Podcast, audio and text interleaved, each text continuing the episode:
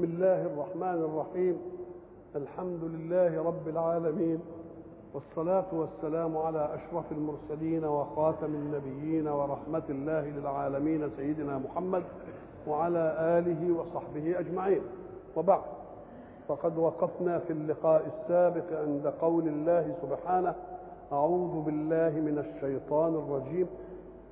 سلام عليكم بما صبرتم. وقلنا إن ذلك هو تحية الملائكة لهم.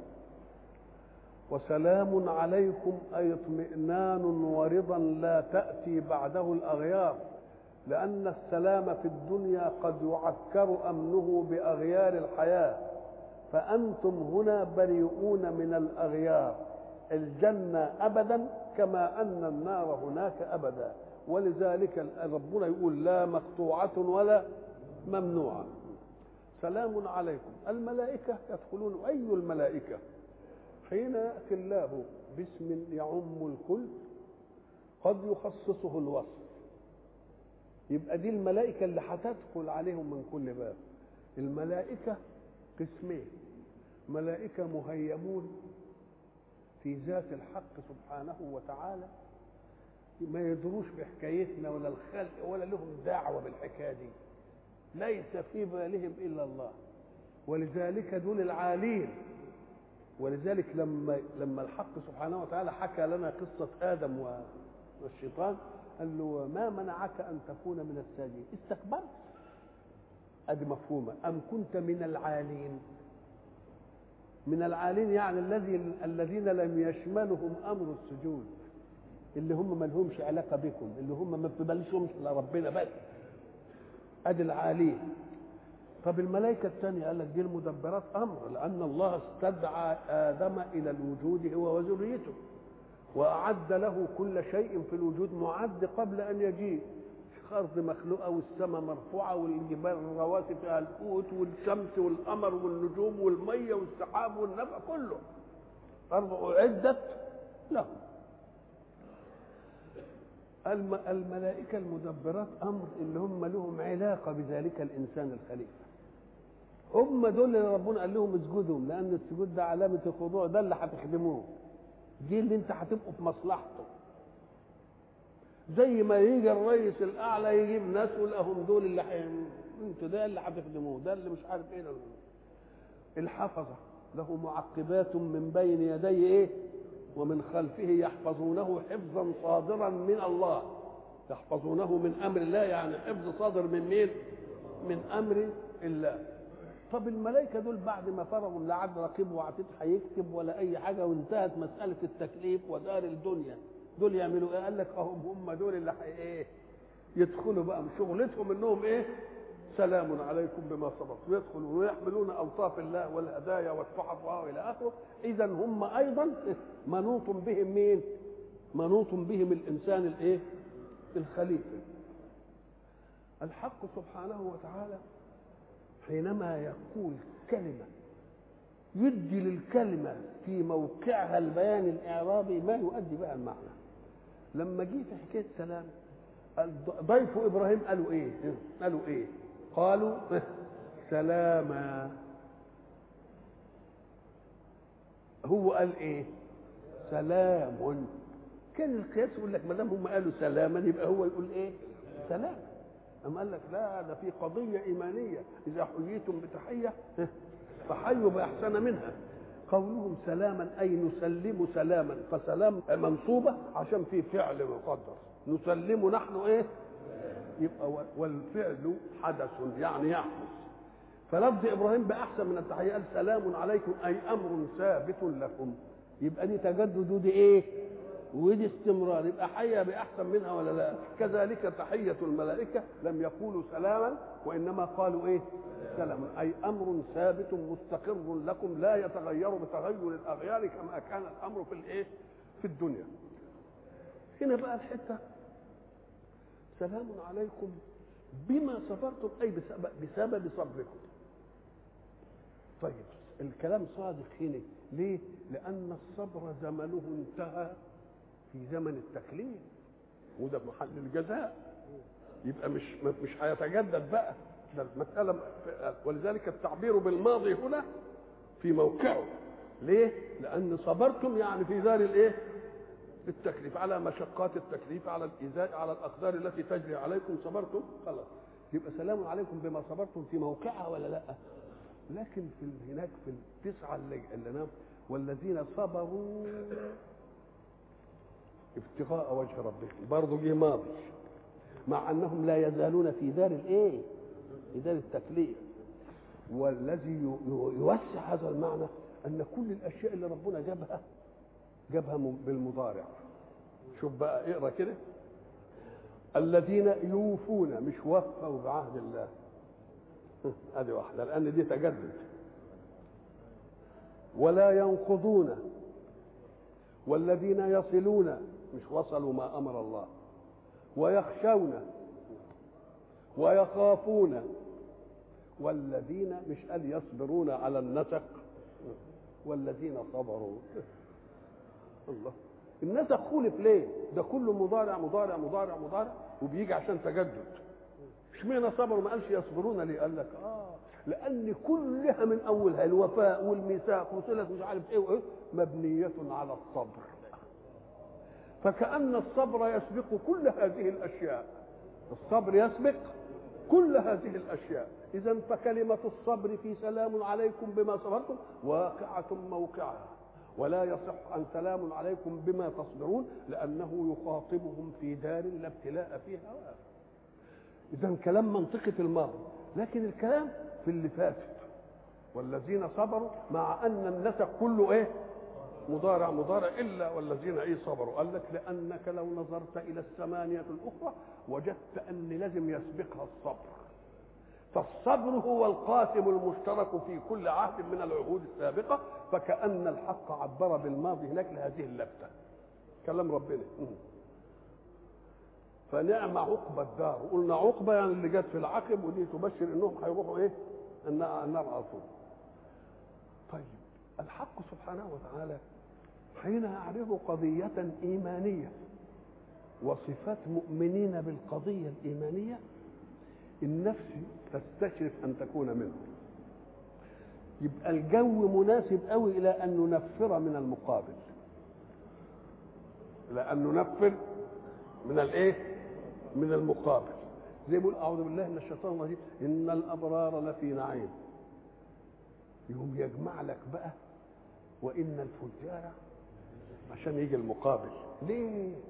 أم قال لك لأن إن الأبرار لفي نعيم. ساعة ما تقارن بأنه لم لم يكونوا أبرارا لكانوا في الجحيم لعرفوا نعمة الله في أن وجههم إلى الإيمان. فصاروا.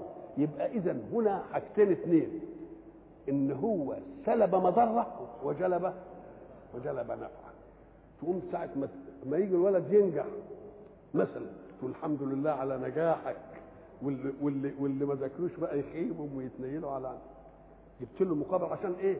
تيجي الحلاوة ولذلك في الجزاء برضه هتيجي الحلاوة دي يقول لك منكم إلا وانه هيشوف النار كده لترونها عين الإيه؟ عين اليقين ليه؟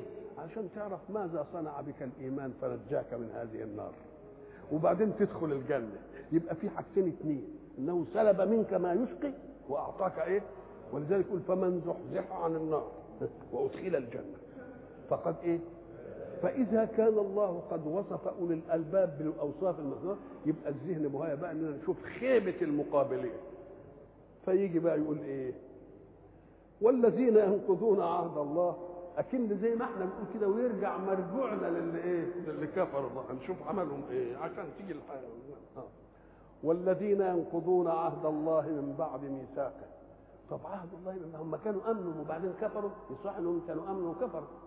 أو عهد الله الأزلي ألست بربكم؟ قالوا بلى. والذين ينقضون عهد الله من بعد ميثاقه وتأكيده بالآيات الكونية الواضحة التي تدل على وجود الخالق الواحد.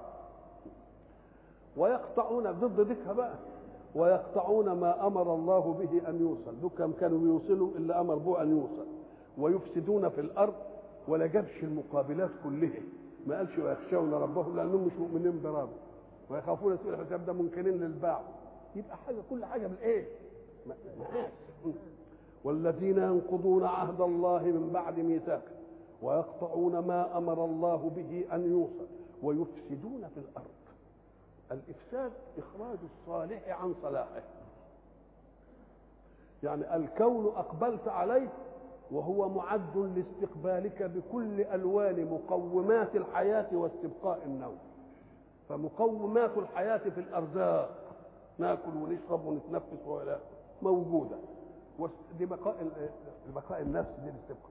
وبقاء النوع بإنه أحل لنا أن نتزاوج الرجل والأنثى ويجيب ومش عارف إيه. كل مقومات الحياة سبقت وجودك. سبقت الوجود. فالفساد في الأرض أنك تعمل إلى صالح في ذاته فتفسده. نقول له إن كان ولا بد دع الصالح ما ترقش للصلاح ما تسريش فيه الصلاح. ما تتفقش في الصلاح بس تسيبه على إيه؟ على يعني اما كنتش تقدر تزيد الصلاح صلاح سيبه على إيه؟ على حقيقته. فإذا الفساد هو الآه هو إيه؟ ان أن تصنع مع الصالح في ذاته ما يفسده. افرض ان في ناس بتشرب من بير وبتيجي تملأ دلقها منه. خلاص خليك زي الناس وخد من الدلاء. ما تروحش تجيب وتل إيه وتردم البير. خليه صالح على صلاح. وإن كنت ترغب تزيد في الصلاح صلاح. شوفوا كده تخاف لا, لا, ينطمر من التراب اللي بيجي على الجوانب يعمل له مثلا بطانه من الطوب كده وبتاع. زيد في صلاحه إيه؟ اصلاح أو اعمل حاجة طريقه زي الناس اللي بتفكر مثلا قال لك يا أخي بدل ما كل الناس تروح للبير وتملى وتروح بالجرار أو بالقرب أو ب... أو ب... كل دي لا فكر فيما خلق الله علشان هيفكر في السيل اللي بينزل على الجبل الجبل نزل عليه السيل ما يستقلش فيه قطرة. وتنزل للإيه؟ للوديان. بقى اللي بينزل عليه الجبل يعني للمطر اللي بيجي لنا عشان النيل دي. الناس اللي هناك ما يستفيدوش منه. إنما إحنا اللي بنستفيد. نستفيد منه. سبحان الله. يقوم يقول له بقى تعالى خذ من هذه الظاهرة إن العالي هو اللي يدي للواطي العالي هو اللي يدي للواطي يعني الجبل وقمته بتؤثر الوادي عن نفسها فيه ادي حاجة. فخد انت من دي عبرة والتفت ليها واعملها بذاتك. طب ما تعمل قوة عشان تاخد المية دي تعليها في حتة عالية زي الاذانات اللي إحنا بن بنعملها وبعدين تمد شوية أنابيب ويبقى الواحد بدل ما يروح بحمار ومش عارف إيه يبقى يفتح حنفية كده إيه أهو ده زاد الصالحة إيه؟ زاد الصالحة صلاحا. يبقى الإفساد أن تعمد إلى صالح في ذاته فتفسده. وإذا قلنا لهم ما تفسدوش في الأرض قالوا لا نحن بنصلح. طب بيقولوا نحن بنصلح إزاي؟ أم قال لك آه ينظر إلى شيء يفيد حالا إنما لا يعرف ما يأتي به من المضرة مآلا. هم عاملينه على إنه صلاح اللي اخترعوا الدي زي ما قلنا زمان. مش اخترعوه قال لك ده هيموت الدودة وما عادتش الدودة مش عارف إيه مش قالوا كده. قالوا يبغون الصلاح إنما نظرا لأنهم قفوا ما ليس لهم به علم قوي وشافوا هو صحيح يموت الدودة. إنما ما شافوش يموت إيه كمان وياه؟ ما شافوش هيبقى العقبة إيه. ولذلك اللي اخترعوه هناك هم اللي عاملين تجريم لمن يستعمله الآن. الله. يبقى اذا قالوا إنما نحن مسلمون ينظروا إلى إيه؟ إلى ظاهرية الشيء ما ينظروش إلى إيه؟ إلى اللي بيدوا اللي بيدوا مثلا عقاقير في الأمراض يقول لك صحيح يمكن ده يعمل الألم. إنما ما تعرفش هيعمل إيه اللي بيسموه ويجوا عند كل دواء ملوش إيه؟ ملوش ملوش أضرار خلفية. وبعدين يبان ان له أضرار خلفية. يبقى أقول لك لا تخف إلا ما ليس لك به علم. فدول بقى لما شافوا الماء بتيجي وعجبني يقول لك ما نعلي ونعمل ومش عارف يبقى ده بيصلح ولا ما بيصلحش؟ يبقى بيصلح. بس خد الصلاة على إيه؟ بدراسة. ما تخفوش ما ليس وتنظر إلى النفع العاجل. ولا تنظر إلى الإيه؟ إلى ما يؤول إليه الأمر من الضر الاجل لأن الضر الاجل يتلصق شوية شوية شوية إلى درجة أنك لا تستطيع دفعه بعد ذلك. أهو الحشرات بقت كيفة مبيدات. نعم. ويفسدون في الأرض. أولئك لهم اللعنة ولهم سوء الدار. اللام جاي التعبير باللام. ده دي كنا الشائع نقول عليهم اللعنة. عليهم اللعنة. قال لك لهم اللعنة. دل على أن اللعنة عشقتهم عشقا عشق المالك للمملوك. بقت حاجة يعني. نعم. ولهم سوء الدار عذابها اللي هي الدار النار الله يبسط الرزق لمن يشاء. البسط هو مد الشيء. والرزق العلماء عاملين عنده معركة ما هو الرزق؟ هل الرزق ما أحله الله فقط؟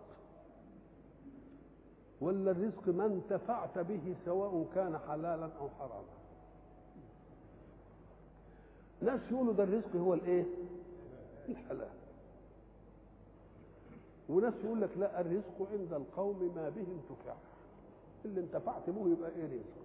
اذا فالرزق قد يكون حراما وقد يكون حلالا. ليه؟ قال لك لأنك لما تقول الرزق الحلال بس هو ده الرزق يبقى الذي كفر بالله بياكل منين؟ بياكل منين دي؟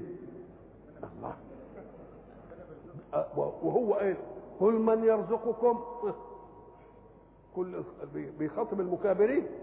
يبقى ربنا بيرزقهم. خلاص يبقى رزق حلالا ورزق إيه ورزق حراما. إن الله هو الرزاق ذي القوة المتين. مش كده؟ ذي القوة المتين. مش كده؟ فهو رب السماء والأرض إنه لحق مثل ما أنكم تنطقون. بيقولوا للمكابر. يبقى اذا الرزق ربنا. وبعد ذلك يأمرك. افعل كذا فيه ولا تفعل إيه؟ الله يبسط الرزق لمن يشاء. البسط المد ويقدر. كلمة يقدر قدرا يعني في حالة في حالة إقتاره على المقتر عليه يبقى مديله رزق على قده. القدر هو قطع شيء على إيه؟ آه على على على مساحة شيء بحيث تبقى هي هي. زي ما يجيب أي واحد حاجة كده ويدورها ويقطعها على قده. يبقى برضه الفقير مبسوط له رزق بس البسط بقدر ده كذا وده كذا وده كذا وده كذا وده كذا. نقول له إزاي الكلام ده؟ أم قال لك تعالى حقه سبحانه وتعالى حينما يخاطب إننا نعطي الزكاة مثلا نديها للفقير. الفقير لا يزال عائشا على فقره. بأي شيء عاش. هو رزق بس على كفاف على قده. إنما عايش ولا مش عايش؟ عايش. يبقى اذا هو برضه من بسط الرزق بس رزق إيه؟ كل واحد على على قدر أو يقدر يعني يضيق قل إن ربي يبسط الرزق لإيه؟ إيه؟ ويقدر إيه؟ ويقدر له إيه؟ دي لا ما قالش يقدر بس أهو ده الفرق بقى ساعة ما ربنا يبسط الرزق ويقدر يضيق إياك أن تظن أن التضييق عليه. ده التضييق لصالحه. التضييق لصالحه. ليه؟ يمكن لما يبقى عنده مال زي ما بنشوف يغريه بال بالمعصية. يبقى من العفة ألا تجد. أو يقدر بمعنى يضيق على إطلاقه. لينفق كل ذي سعة من إيه؟ ومن قدر عليه رزقه. فلينفق. الله ما هو أتاه برضه. الله يبقى مقدور مضيق عليه وأتيها هو. يبقى اذا كلها بسط. كلها إيه؟ بسط. بس بسط لكل واحد بإيه؟ بقدر الله. الله يبسط الرزق لمن يشاء ويقدر. وفرحوا بالحياة الدنيا. طبعا اللي فرح اللي رزقه إيه؟ واسع. هم فرحوا المؤمن بيقابل الفرح ده بإيه؟ بإيه؟ يقابله بإيه؟ واحد يقابله يقول لا ده زينة الحياة الدنيا. إنما عند ما عند الله خير. وأبقى ودوك يفرح فرح الإيه؟ البطل. لدرجة إنهم يجعلوا مراكز السيادة في المجتمع به لولا نزل هذا القرآن على رجل من الإيه؟ أهم يقسمون رحمة ربك. نحن قسمنا بينهم معيشتهم في الحياة الدنيا ورفعنا بعضهم فوق بعض درجات. لما تيجي تشوف تقول بعضهم اللي هم مين؟ البعض ده المبسوط له والبعض اللي مقدور عليه ومضيق عليه. أي بعض؟ مش بعض ثابت كده وياخدها سلسلة. لا تتقلب. وده يصبح مبسوط وده يصبح مش عارف. أغيار. الله. طب ما دام بتيجي أغيار. يبقى الإنسان ساعتها يجد راجل مبسوط له الرزق نقول له دي مش ضربة لازم برضه يمكن يتاخد منه وما دام ممكن يتاخد منه يمكن يجي لي. طب نشوف ده إزاي دي؟ أما لك شوف بقى الله ضمن لك اسبابا عليا للرزق. ضمن لك أسباب وضمنها للمؤمن والكافر والطائع والعاصي. فادخل في الحياة. لتأخذ بيدك من عطاء ربوبية الله للكل. فإن قصرت تبقى أنت اللي بتقصر. تبقى أنت اللي بت إيه؟ بتقصر.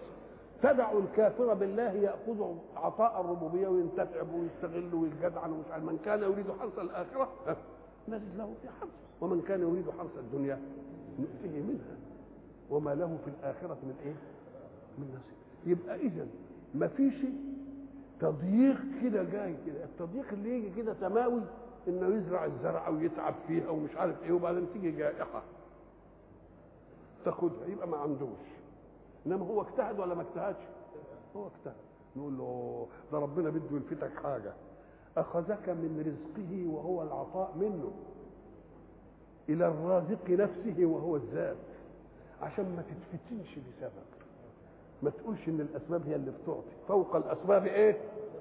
مسبب. وبعد ذلك اللي كان زارع ومش عارف إيه وبتاع وهيبقى جرنه كبير وبتاع تيجي افه تاخد الحكاية دي ويجي رزقه من حتة ثانية خالص.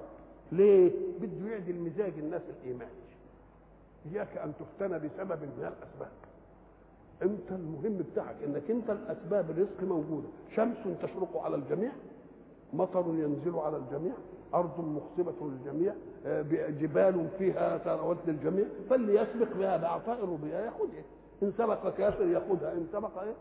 مؤمن ياخذها فأنت ما تدع ما تدعش الكافر يأخذ وبعدين تقول أنا إيه؟ ولذلك دي علشان ترد شبهة اللي يقول لك يا أخي الجماعة الكافرين دول اللي في الغرب واللي في أمريكا كافرين وعندهم أرزاق مش عارف إيه. قول له ما هو أنت لو رحت هناك اللي ما يعملش كده يموت من الجوع. اللي ما يعملش كده يموت من الجوع. لكن اللي بيشجع الحكاية دي إن إحنا عندنا الإيد المبذولة والمش عارف إيه. ما تلاقيش هناك مجاملات من الابدا يا تجيب يا ما, فيش. خلاص انتهت المسألة. يبقى هم بيروحوا يقبلوا على أسباب الإيه؟ على أسباب الحياة وأسباب الإيه؟ الدنيا. وإحنا نهملها. ولذلك يقول من يعبد الله أولى بسره في الوجود. أنت بتعبد ربنا. يبقى أنت كان يجب أنت إيه؟ تاخد عطاء الربوبية منه. إنما أنت تعبد ربنا وتخلي الكافر ابوه ياخد العطاء يبقوا فتنة للناس. الله يبسط الرزق لمن يشاء ويقدر وفرحوا بالحياة الدنيا. الفرح مش ممنوع في ذاته إنما ما المف... هتفرح بإيه؟ في فرح بطر في فرح عشر زي إيه؟ إن قارون كان إيه؟ من قوم موسى بغى عليه وآتيناه من الكنوز. مش عارف قال له إن الله لا يحب الإيه؟ فرحين فرح البطر إنما ربنا بيقول فبذلك فليفرحوا. يبقى ما منعش الفرح. بس شوف أسباب الفرح إيه. أسباب الفرح. وفرحوا بالحياة الدنيا. شوف يوم يجيب في العبارة. فرحوا والمفروح به الحياة ثم وصفها بالدنيا. يعني فرحهم فرح تافه. ليه؟ لأنها قد تؤخذ منهم وقد يؤخذون منها. لكن في الآخرة هذا الفرق فلذلك فليفرحوا. هو خير إيه؟ مما يجمعون. وفرحوا بالحياة ويجيب لها الوصف بقى ما فيش ما فيش أحسن من كده بقى. بالحياة الايه الدنيا. وما الحياة الدنيا في الآخرة؟ أي إذا قيست بالنسبة إلى الآخرة؟ إلا متاع. متاع يعني إيه؟ متاع الرجل هو ما يعده مما يحتاجه إعدادا ينفقه في سفر قصير. في سفر يعني خد شنطة كده فيها جلابية نوم وفيها فرشة اسنان وفيها مش عارف فوطة مش عارف إيه وفيها غيار يمكن مش عارف اسمه إيه. أهو الدنيا كده زي الإيه؟ المتاع. ومتاع إيه كمان؟ متاع قليل. لأننا قلنا إن العاقل يجي يشوف أقصى ما يعمله الإنسان. يقعد يتعب. خلينا مثلا في التعليم أو في تعليم حرفة. يقعد يتعب كذا سنة. تعلم ابتدائي آه لا قبل الابتدائي. يتعلم عشان الدخول ولا القبول. وبعدين يدخل الإعدادي. مش كده؟ وبعدين يدخل الثانوي. وبعدين يدخل الايه العالي 15 سنة أو 20 سنة. خلاص كده؟ يقعد يتعب. عشان إيه يا سيدي؟ ليه؟ قال لك عشان ابقى معايا مؤهل كده وتعمل إيه حضرتك؟ نمسك نتوظف. طيب وتتوظف. تتوظف؟ آه. وتعيش آه على قدر امكانياتك على قدر امكانياتك طب ما يمكن الأبعد يتخذ قبل ما يت...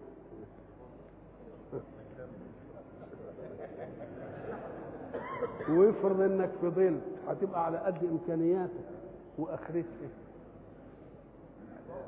هنموت. الله. إذا لها نهاية. لها إيه؟ وأصل المؤمن الموصول بالحي الدائم الباقي ينظر إلى النعيم الدائم الباقي. لأن علاقتك بربنا. هي ده الله دائم. تبقى لازم تكون أنت موصول بإيه؟ بالنعيم الدائم النعيم الباقي. ولذلك يجي بعض الآيات يقول لك هم في الجنة أولئك مش عارف في الجنة خالدون. ويجي بعض الآيات كده يقول لك إيه؟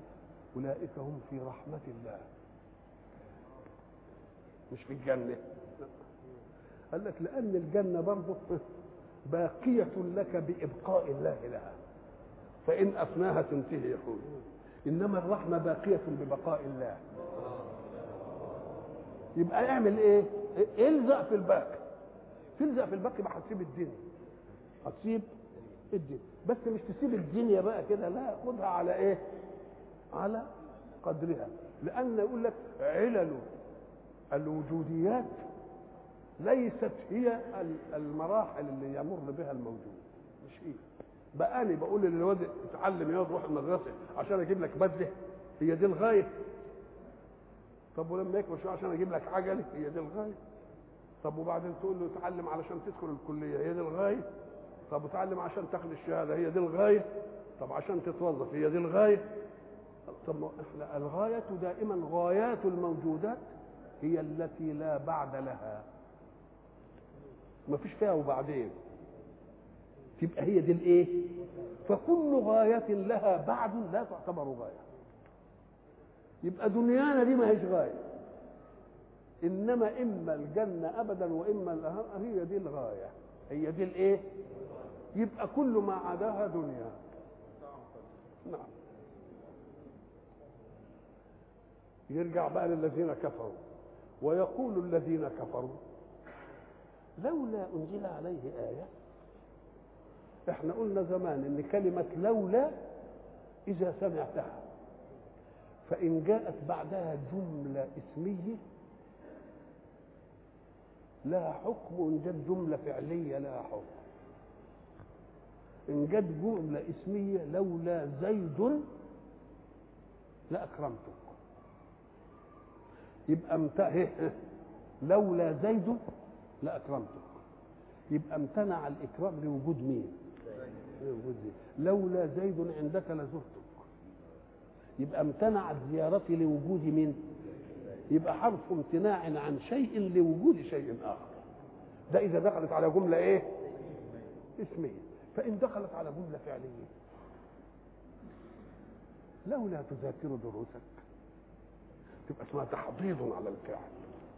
تحضيض يبقى إن دخلت على جملة فعلية بتحث وتحضه. لولا جاءوا عليه بأربعة شهداء. الجملة الفعلية تحضك على أن تفعل. الجملة الإسمية منعت لوجود. منعت. تبقى لولا أنزل جملة فعلية ولا إسمية جملة فعلية. يبقى بيقولوا يعني عايزين تنزل تنزل لنا آية. لولا أنزل عليه آية يقولونها بعد أن جاء القرآن. والقرآن الآية العظمى الكبيرة. لكنهم مش معترفين بالآية دي. يتناقضون. لأن الكذب ملوش واقع.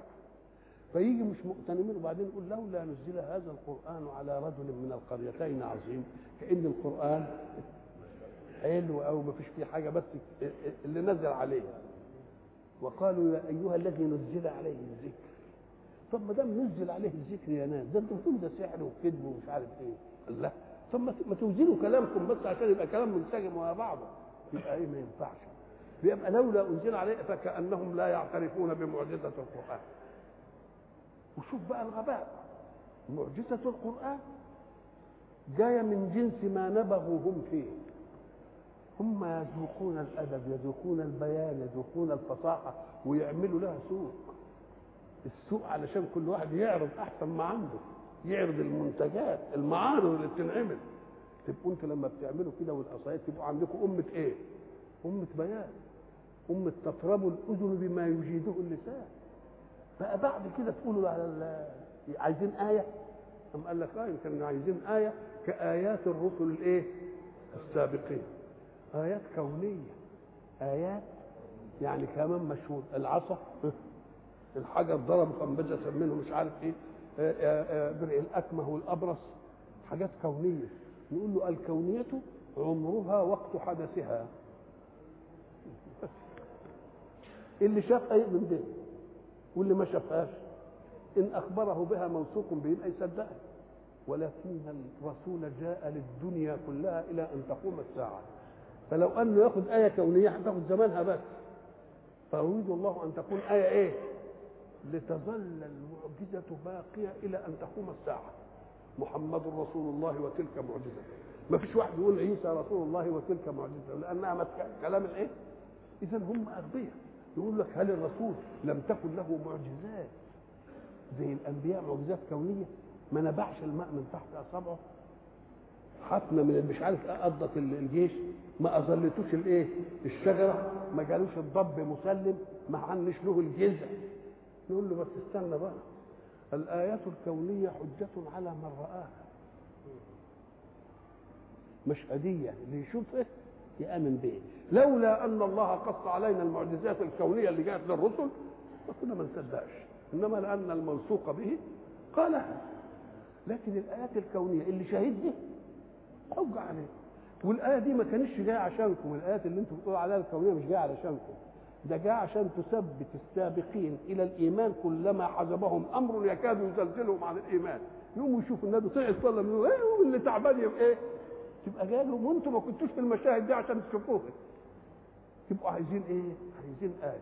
فربنا سبحانه وتعالى شرح المسألة دي وما منعنا أن نرسل بالآيات. كنا نقدر نجيب لكم آيات. إنما هل الآيات أنتوا صحيح طالبينها علشان تؤمنوا ولا بس تعنت وعند؟ طب ما الرسل الرسل السابقين اممهم اقترحت عليهم مجيء آيات؟ وجاءت لهم الآيات كما اقترحوا. آمنوا؟ يبقى المسألة مسألة إيه؟ وما منعنا أن نرسل بالآيات التي اقترحوها إلا أن كذب بها الأولون. مش قال وقالوا لن نؤمن لك حتى إيه؟ تفجر لنا من الأرض ينبوعا. إيه؟ أو إيه؟ أو تسقط السماء كما زعمت عليه أو تأتي بالله والملائكة قبيل. يقول الله في ايات أخرى ولو أننا نزلنا إليهم الملائكة وكلمهم الموتى وحشرنا عليهم كل شيء قبلا ما كانوا في ربنا عارف مسألة العناد وإنها مسألة تافيفه ويقول الذين كفروا لولا أنزل عليه آية من ربه. الله العجيب ده. فأنتم مؤمنين بأنه له رب بقى. مؤمنين بأنه له إيه؟ شوف الكذب بقى. الحق يروح مهاجم على الكذب. إذا أنتوا عارفين له رب. طب ده أنتوا بتقولوا ده كذاب وساحر ومش عارف إيه وبتاع. على كده ادي أنتوا وقعتوا ولذلك ساعة الجلوة مع الله بالوحي. يقولوا كذاب ده سحر ده كذب ده ما حصلش مش عارف ده من عنده ده, ده. وبعدين لما الوحي يفتر عن رسول الله يقولوا إيه؟ إن رب محمد قد جفاه إشمعنى دلوقتي عرفت إنه له رب بقى في الجف وأمنتم بانه له رب وفي الوصل لأ. لا ده له رب قوي ولا الاخره خير لك من الأولى. وهتدوم وتبقى إيه طويل ويقول الذين كفروا لولا أنزل عليه آية أي إحنا قلنا آية الآيات إما آيات كونية دي دليل الوجود الأعلى. ومن آياته الليل والنهار والشمس والقمر ومن آياته أن خلق من أو من آياته ومن آياته كل دي اسمها آيات تلفت إلى وجود مين؟ الخالق. وفي آيات دليلة على الإيه؟ المعجزة اللي إحنا بصددها الآن. وفي آيات فيها تفصيل الأحكام اللي هي الآيات القرآنية. ويقول الذين كفروا لولا أنزل عليه آية من ربه. ربنا بيقول قل إن الله يضل من يشاء ويهدي إليه من أناب. أهي اللي فيها الوقفة طب ما دام ربنا بيهدي من يشاء ويضل إليه من أناب تبقى المسألة ما لهمش عذر المسألة يقول له لا تشوف تجيب القرآن آياته. الله لا يهدي القوم الكافرين. الله لا يهدي القوم الظالمين. الله لا يهدي القوم الفاسقين. إذا فالعمل السابق منهم هو الذي شاء أن يضلهم الله به. العمل سابق من مين؟ وما يضل به إلا إيه؟ آه. قل إن الله يضل من يشاء ويهدي إليه من أناب. الإنسان حينما يأتي له حكم أعلى ويؤمن بصاحبه اللي منزل الحكم عليه يديله معونة. يديله شرح صدر إنما اللي يقول له لا الكلام ده كده. بيعمل وياه إيه؟ يسيبه. الذين آمنوا وتطمئن قلوبهم بذكر الله. تطمئن؟ ما معنى الاطمئنان؟ الاطمئنان سكون القلب إلى عقيدة لا تطفو إلى العقل لتناقش. سكون القلب إلى عقيدة. لا تطفو بعد ذلك إلى العقل لتناقش. يعني فرغ منها. الإنسان منا له حواس إدراكية يستقبل بها المحسات وله عقل يأخذ هذه الأشياء اللي هي كده ويهضمها كده ويمررها على عقله ويطلع منها قضية. ويقعد يشوف القضية دي صدق في الجزئيات ولا مش صدق في الجزئيات. فإذا تبين لها تقول لها اسقطي في القلب بقيت عقيدة. يبقى كم مرحلة؟ مرحلة الإدراك من الحواس. مرحلة التفكر من الإيه؟ من العقل. مرحلة الاهتداء إلى الحقيقة. إذا انتهى إلى حقيقة خلاص مرت بالمراحل دي يبقى استقرت في القلب. ولذلك بنسميها إيه؟ عقيدة. عقيدة يعني إيه؟ يعني شيء معقول. شيء بقت عقيدة خلاص انتهت المسألة. على تطمئن قلوبهم قال لك آه اطمئنان القلب؟ لو القلب يجي عليه امراض كده ي... أم قال لك أيوه قد تأتي له بعض الأغيار. إزاي؟ كأن يصاب بأشياء يوم يبتدي إيمانه إيه؟ يتزلزل نقول له أنت ما عرفتش الربوبية حقها. لأنك أنت إما الأشياء التي نالتك من فعلك فأنت الملوم. سقطت لأنك أهملت. انت اللي مالوم إنما قعدت تذاكر وحافظ العلوم تمام ومذاكر وجيت اليوم الامتحان وجالك مرض عاقك على الامتحان. اهدي بقى الأمر الإيه؟ القدر لو أنت أحسنت استقبال القدر فيما لا دخل لك فيه ثم عملت إحصائية لما يلده ذلك القدر لوجدت ان هو النفع كله في هذه.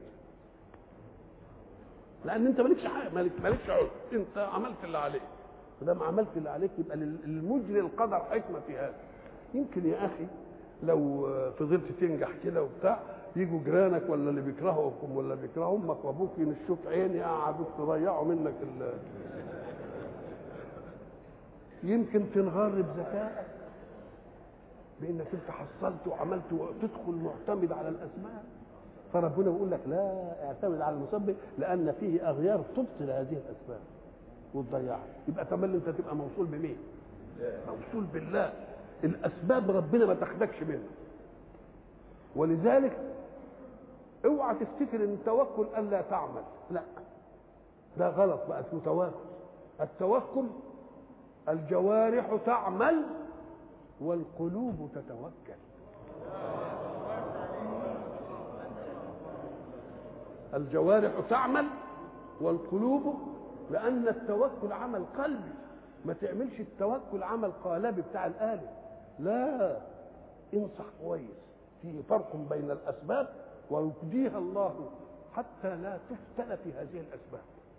ويعدل بها إيمانك ويعدل بها إيمان الغير ويقول لك هو شوف الدفع وذاكر وعلو وكان لبلب وكان مش عارف إيه وكان إيه وبعد يبقى اذا الأسباب مش هي كل حاجة. وبعد ذلك يجعل الله التجربة في واحد جد واجتهد ولم تأتي له النتيجة بالنجاح. عشان يعدل به المزاج الإيماني لناس ثانيين ويعدل به المزاج الأمني وبعد ذلك إن استقبلها استقبال الرضا يقول يا سلام أنا كنت زعلان. أديني كنت مش عارف عايز أدخل كلية مش عارف إيه مجموعة مش عارف أديني جبت مجموعة ودتني كلية الطب. أديني جبت السنة دي مجموعة كليه كلية الهندسة. يقوم يقول له أهو ده لأنك آمنت بالإيه؟ امنت بقدر الله في إيه وحكمة القدر إيه؟ وحكمة القدر فيه. فالذي يصيبه حدث من الأحداث في أي شيء من الأشياء. حين يذكر أن له رب تطمئن يطمئن قلبه أمام أي حدث مهما بلغ.